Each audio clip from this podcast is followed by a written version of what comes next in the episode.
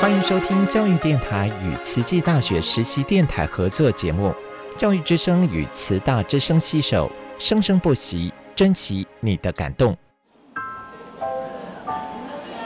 读大学到底有什么了不起的？就多一张文凭啊！多一张文凭，出去也不一定有工作啊。哪有？我觉得很好玩的，还可以交许多朋友，还可以学到。一八三七年，热力学大师焦尔问他的老师道尔顿：“受教育的目的是什么呢？”道尔顿说：“教育的目的在鼓励学生从事基本的问题探索。大学有许多课程，目的不是让你得到高分，而是让你了解自己。”欢迎收听由慈济大学教育团队制作主持的《大学了不起》。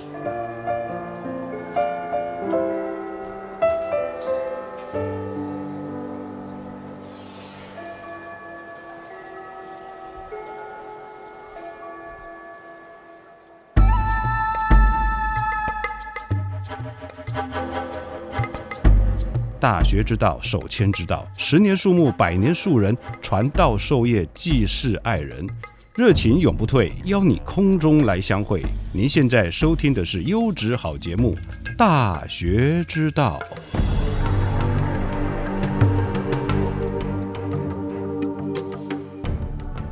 各位亲爱的听众朋友，大家好，欢迎来到《大学之道》，我是节目主持人何坤义。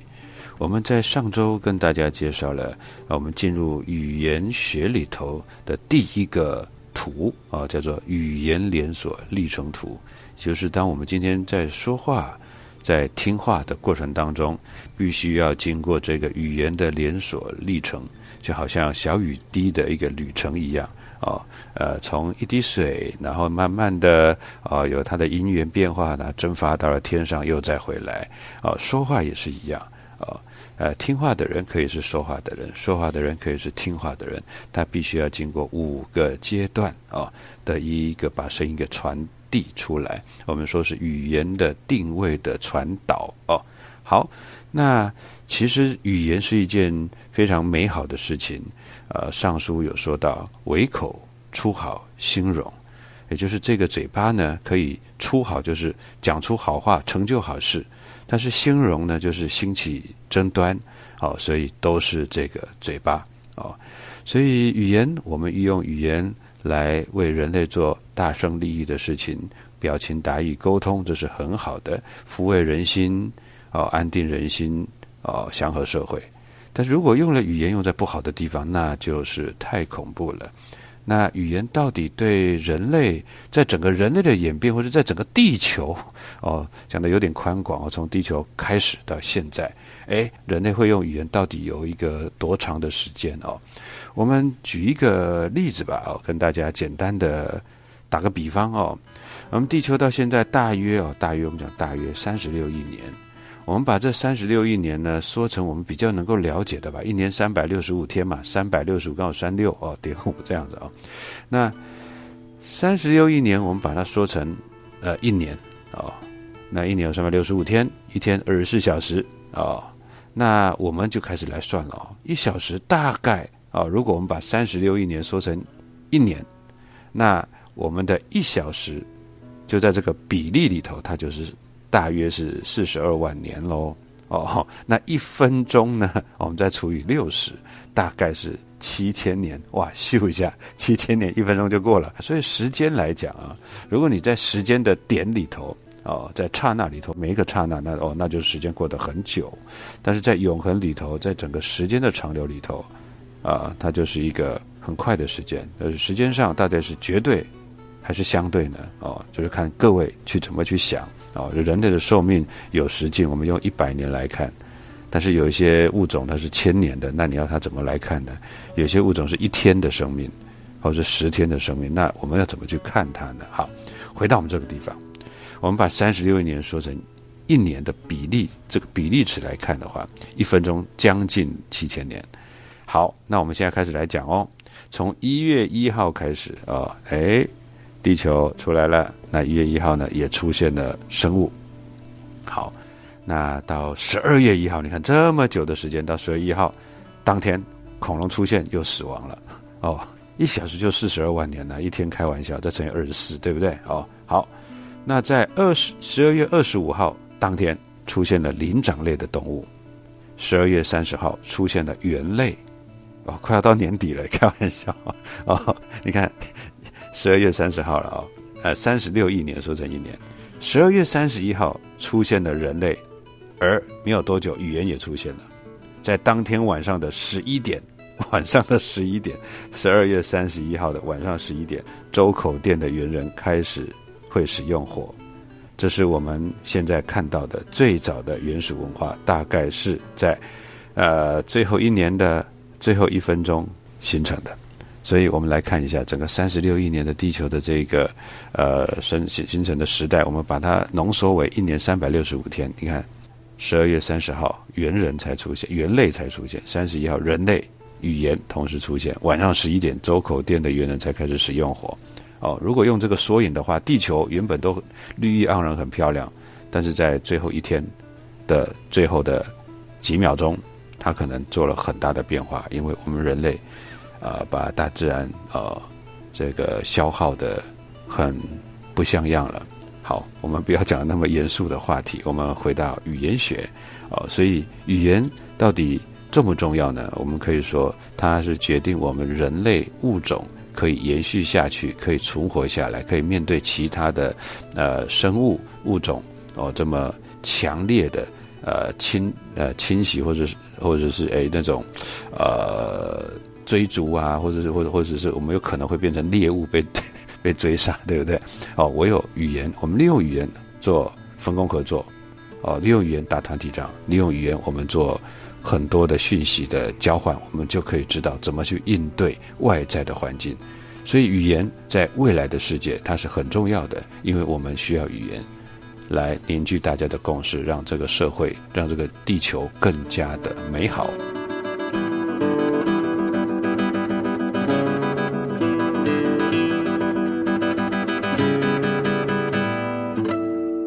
接下来跟大家介绍一下，呃，像我们说，哎。我如果没有讲话，我只在想，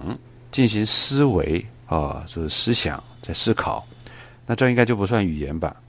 那其实跟大家报告一下，当我们在思考的时候，它有一个思考的逻辑，这思考逻辑里头必定会牵涉到相关的词汇顺序等等等，只是用一种很快速的方式把它串联起来，没有通过发音肌肉。哦，去把这个声音给推挤出来，形成一个声音的一个在空气中的震动。但是在脑袋里头，它速度很快，我们还是称之为它是一种类语言的一种行进哦。那思维还是不能离开语言的。那思维既然不能脱离语言呢，其实我们其实可以去思考一下，它其实跟神经心理学呃有很大的关联哦。这个其实呃。我们学校有很多呃医学类相关的科系，我相信他们应该都很清楚哦。那我是本身是人文类科的，我当然就人文类科来讲我所知道的哦。那就人的大脑来讲呢，我们的大脑啊分为左右两个半球啊，就中间呢有一个呃神经纤维叫脑桥来连接。这个脑桥呢，我们一般的叫做胼胝体哦，胼手胝足的胼胝体。由于这个脑桥神经纤维的连接呢，呃，让这两个半球互相的沟通，哦，就左边的我们叫左脑嘛，左半球左脑，右半球右脑。这个左脑呢是控制我们右半身啊的一个动作，右脑呢是控制左半身的动作。我们打一个比方吧，哦，如果说我们今天右手啊拿着一个香蕉，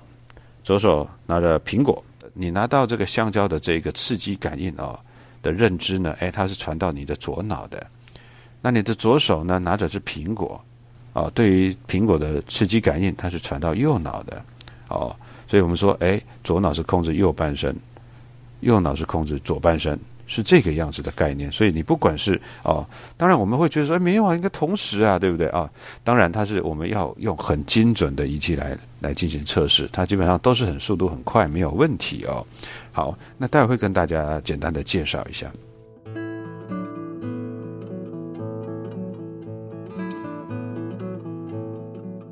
也就是说呢，我们人类的语言活动呢，跟大脑的这个左半球，就是我们左脑啊，呃，有某一些部位是有联系的啊。所以，我们今天说，哎，今天一个人他中风了，左边中风啊。当然，左边中风很严重的话，那可能就是影响到说话的能力哦，所以他可能说话会不是很顺利哦。那左左脑中风，说话不是很顺利。那我们刚才说，左脑是控制右半边嘛，所以他在走路的时候是右半边是无力的。是要拖着右半边的身体去走的。哦，所以如果你今天懂得这个，刚好你又是一个演员哦，是从事舞台剧，你要演一个这样的角色，那你就不会演错了。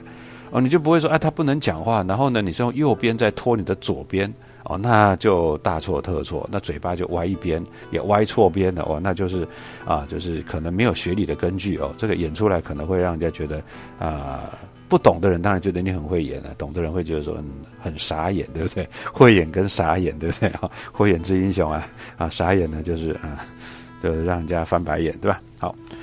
那今天我们来说哈，我们的左脑哦，左半边的这个啊，我们左脑它是控制的是抽象跟概括的思维，哦，掌控语言的相关的活动。那右脑呢是一种我们说呃比较感性的直观的思维。哦，它掌控的是比较不需要语言的活动，大概音乐跟艺术哦，所以这两边如果都很均衡，那就很厉害了。但你会发现，其实哎，我们好像发现说，有一些从事艺术行业的人，哦，艺术家、大师有没有发现他很酷，不大想跟人家打交道？为什么？因为他右脑非常发达，发达到极致，他左脑就是感性的、直观思维的这个里头的世界里头，他悠游自在，非常的愉快。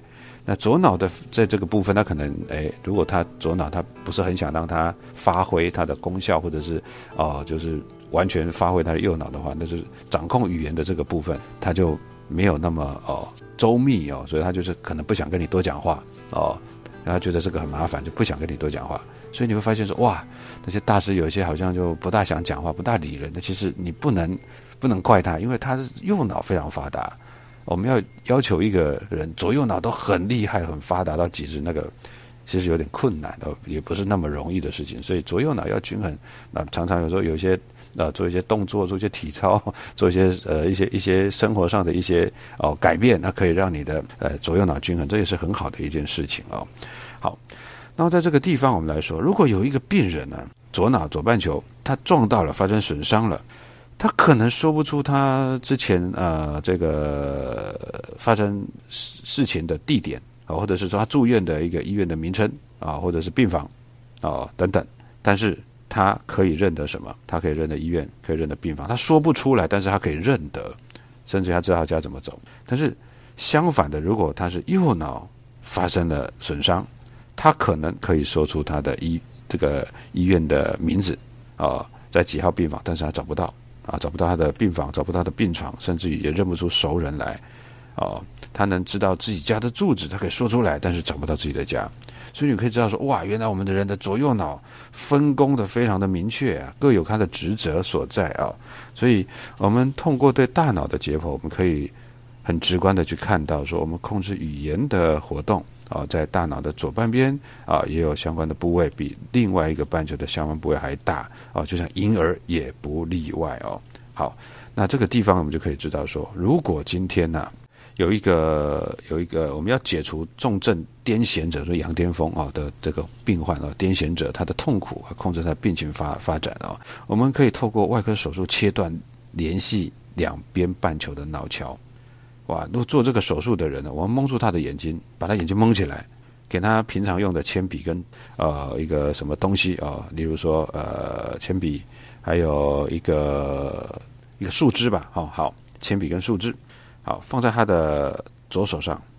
啊，讯息他放在左边，他当然传到右脑，对不对？但右脑它是一种感性的、直观的思维，他马上就传过去哦，他可以正确的使用它们，但是他说不出它的名称出来。但如果说呢，因为它中间的这个这个脑桥呢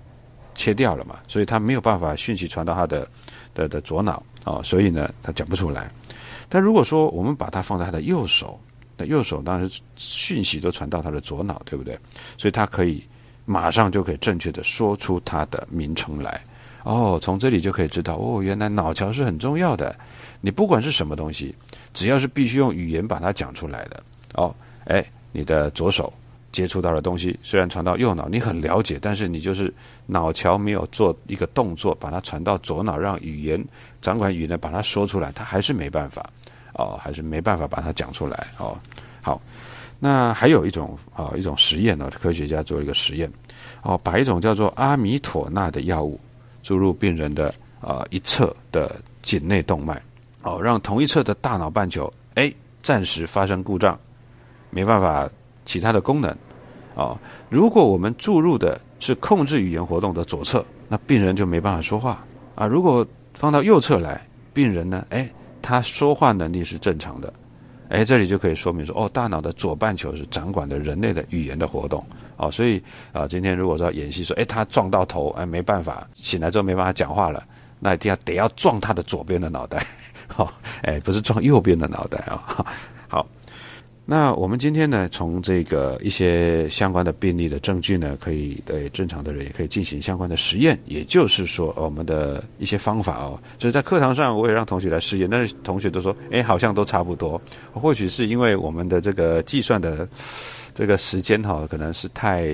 因为用一般的这种课堂里头的哈，这个恐怕也没办法，必须要在很。很精密的一个场合哦，那我们这边就跟大家简单介绍一下，就是哎，在很很精密的一种实验室里头哦，我们辨别方式是这样子，让两个耳朵啊同时来听声音，比较他们的反应啊。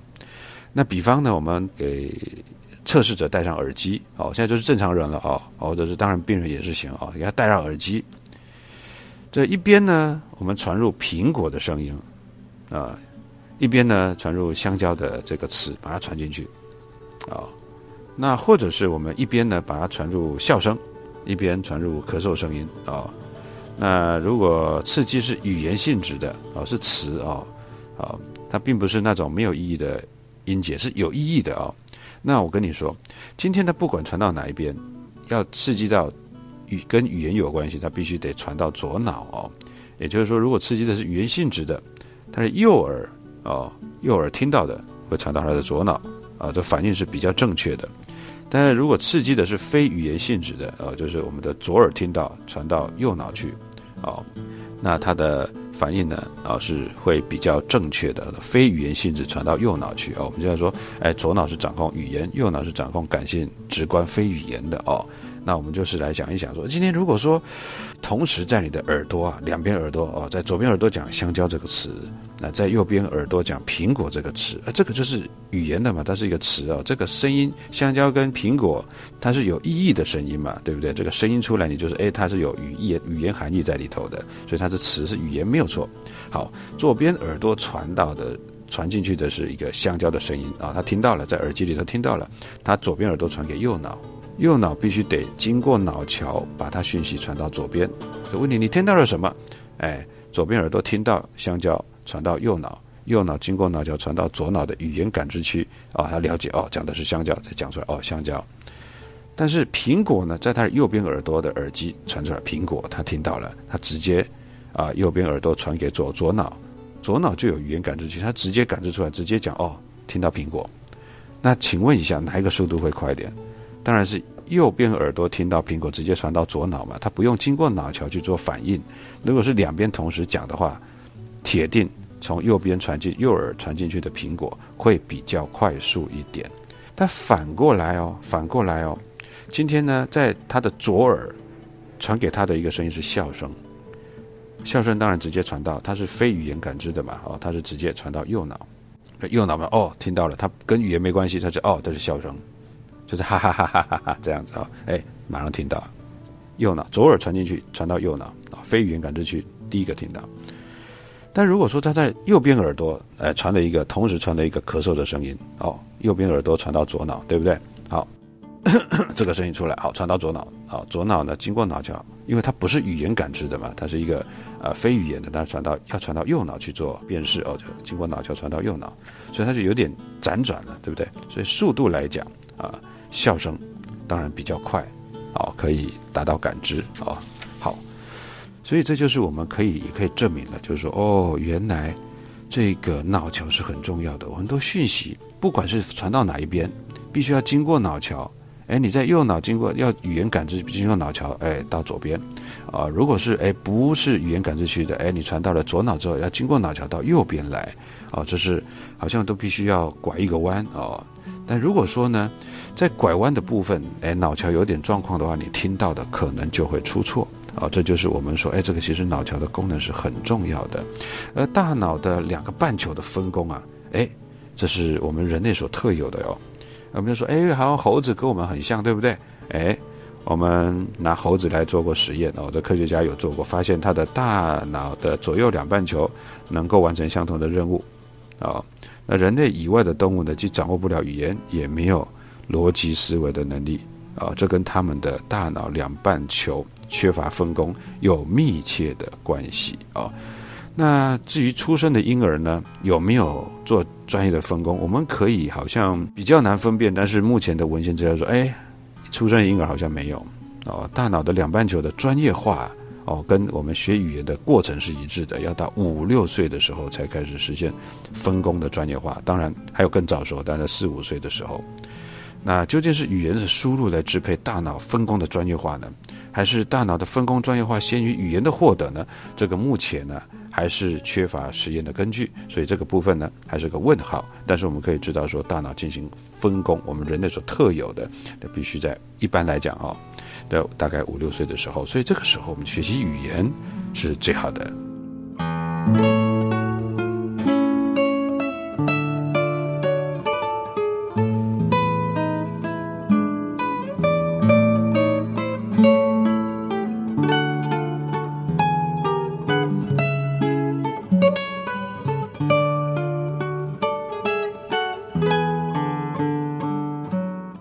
时间过得真快，咻一下又到了节目的结尾。非常感谢各位听众朋友的收听，《大学之道》，我们下周空中再相见。我是主持人何坤义，感恩你的收听，拜拜。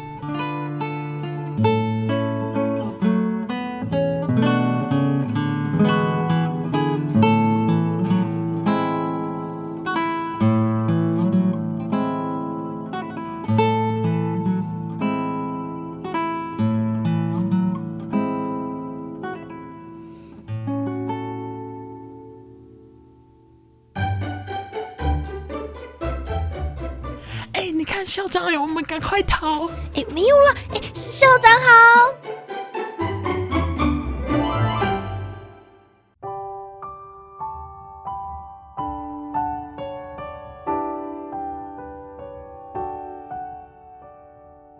大家好，我是慈济大学校长刘怡君，欢迎大家来到校长聊天室。英国国家广播公司。BBC 在十二月选出了二零二二年世界百大最具影响力的女性。慈济四大置业创办人郑言上人是台湾唯一上榜者。身为慈济的一份子，又是女性，深深引以为荣，也庆幸这一生。有典范可以跟随，名师难得今已得。BBC 每年都会选出一百名杰出女性，跨足慈善、环保、教育、医疗、人权等不同的范畴，以彰显女性在各领域的影响力。如果问 BBC？为什么委员会会选出了正言法师呢？年末在高雄小巨蛋的《法华演义》就说明了一切。演义呢，以佛陀的法华精神，带出慈济在正言上人领导下五十七年来四大置业的行经足迹，悠人神鼓。和唐美云剧团以鼓声及肢体演绎《法华精神》，搭配志工们整齐划一的唱诵及动作，非常摄受入心。三个钟头的经藏演绎，也只能表现慈济几项重大事件的投入以及重要的里程碑。这就是慈济难能可贵之处。许多行善足迹，许多故事，演绎不尽。非常感恩南区志工用心的投入，特别是许多资深的引法师兄师姐们，非常努力的跟上节奏，举手投足都是有愿有力，善良的心和坚毅的精神。这就是慈济推动社会祥和的力量。每每受到国际大奖肯定之后，上人总是将荣誉归给所有的慈济志工。这样的谦怀大度，是领导者的榜样。那一天，我的母亲也和我一同观赏演绎。母亲说。最佩服上人单纯的发愿众生皆能离苦与乐的直心，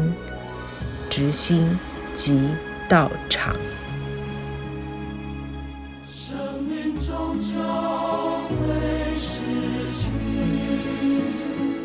人生相聚有